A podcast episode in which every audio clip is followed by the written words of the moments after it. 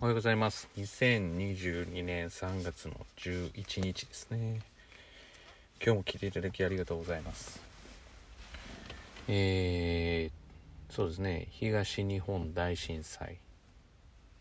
まあ、それと今日は公立高校の一般入試ですね。えー、東日本大震災の時は、あの時、何してたのかなって考えたらおそらく愛知県の豊橋市で、えー、豊橋市の海沿いの辺りを車で走っていて仕事でですね。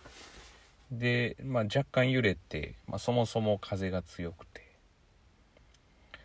であなんか風が今日は強いなと思ってたらすごい地震だったっていうようなことをその後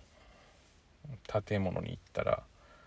その自分が仕事の建物に行ったらそういう話になってで帰りの今だまをやっぱ覚えてますね。今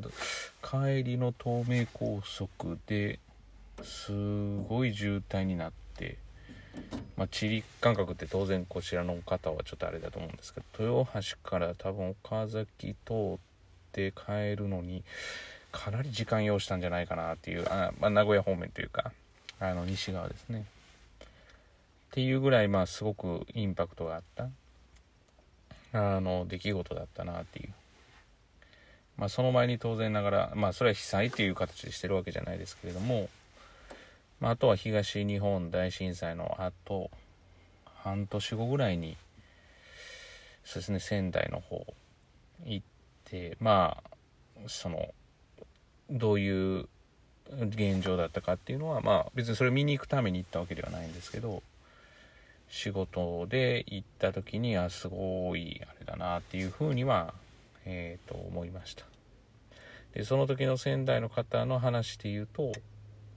建物がやっぱりあまりこう被害が少なかったと。でそれはやっぱり阪神大震災を受けてあこあそこから基準が変わったから建物に関しては結構無事だったけれどもやはり津波でっていうような話でしたよね。まああのこういろんなことが詰まってる。まあ3月11日。でまあこの仕事で言うとやっぱ今日は公立の一般入試で傾向が変わってんのかなとかまあ、どういった問題なのかなっていうことが、まあ、若干気になるところかなとは思います。まあ、そう言いつつも前に進んでいかないといけませんから、はい、まあ今日比較的暖かいですね。朝から暖かいなというふうに思ったんですけれども、まあ、花粉症の人にはすごくえー、っとしんどいシーズンになるのかなとは思っています。がまあ、やっぱり日が長くなること、まあ、これ何度も言ってるんですけどそれだけで私はテンションが上がるので、まあ、引き続きですねこのテンションが上がったまま、まあ、かつ冷静にちゃんとそうですね通っていただいている方が、